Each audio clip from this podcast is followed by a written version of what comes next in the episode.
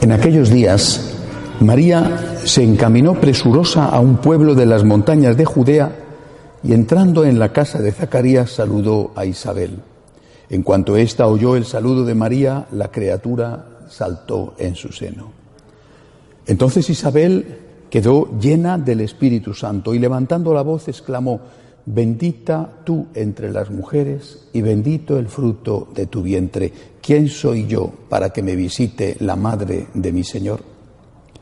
Apenas llegó tu saludo a mis oídos, el niño saltó de gozo en mi seno. Dichosa tú que has creído, porque se cumplirá cuanto te fue anunciado de parte del Señor. Palabra del Señor.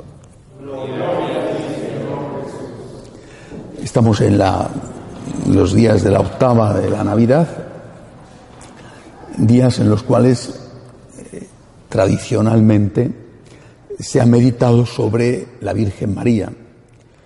Aunque la cuarta semana de Adviento, que este año es apenas unas horas, eh, la cuarta semana de Adviento es muy corta este año, y está dedicada a la Virgen, sin embargo la octava antes de la Navidad también está sobre todo dedicado a la mamá.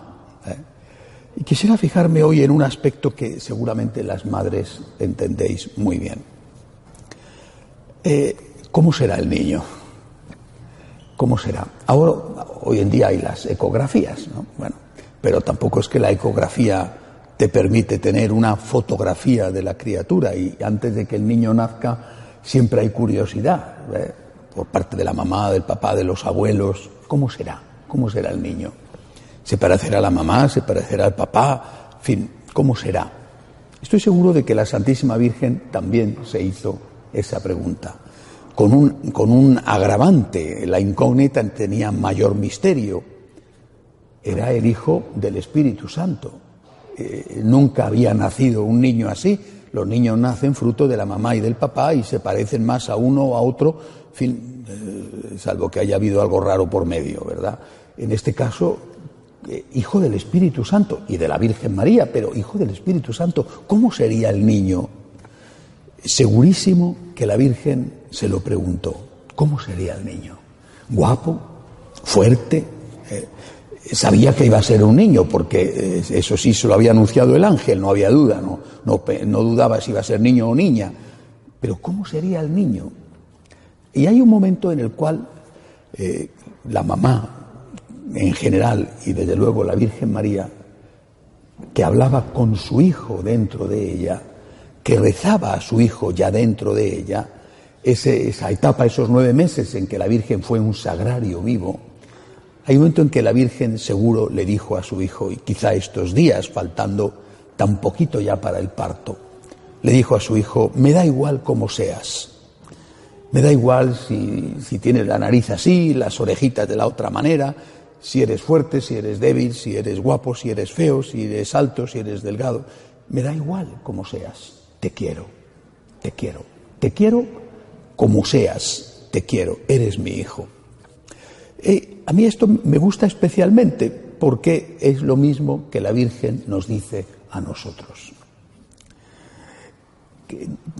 generalmente nosotros le decimos a la gente, incluso a la gente próxima, te quiero siempre y cuando cambies, siempre y cuando mejores, siempre y cuando te corrijas, o a veces te quiero si tienes éxito, te quiero si eres rico, te quiero, te quiero mientras seas joven, te quiero mientras... Eh, ponemos condiciones al amor. El amor de Dios no es así. Y el amor de la Virgen a su Hijo y a nosotros no es así. Y esto es una fuente extraordinaria de libertad. No te sientes condicionado, no hay una condición previa. Si eres bueno, te querré.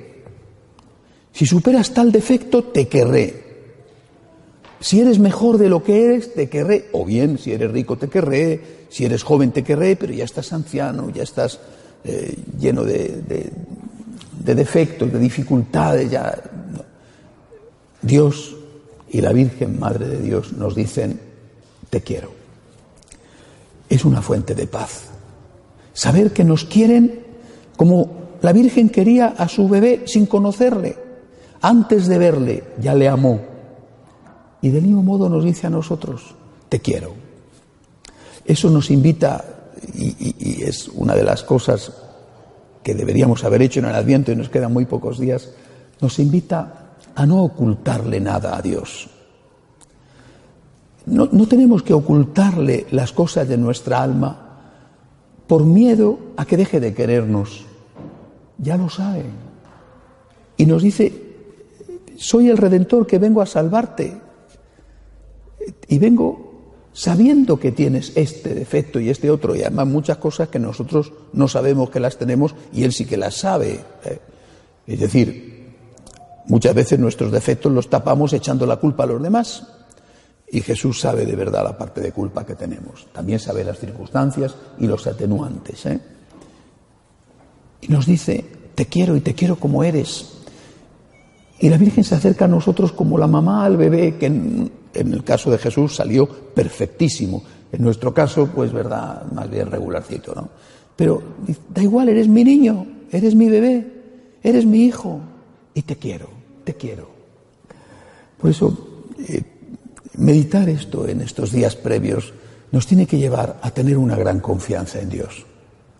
Yo sé que Dios me quiere y me quiere como soy. No puedo abusar de ese amor, no quiero abusar de ese amor.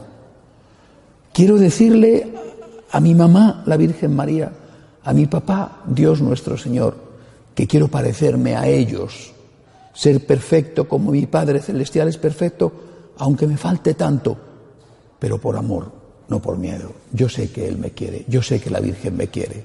La Virgen te quiere, así como eres, y te conoce y aún así te quiere. Y si fueras muchísimo peor de lo que eres, también te querría, te seguiría queriendo. Déjate querer y por amor a quien te quiere tanto, haz todo lo posible por ser mejor. Que Dios y la Virgen nos ayuden. De pie, por favor.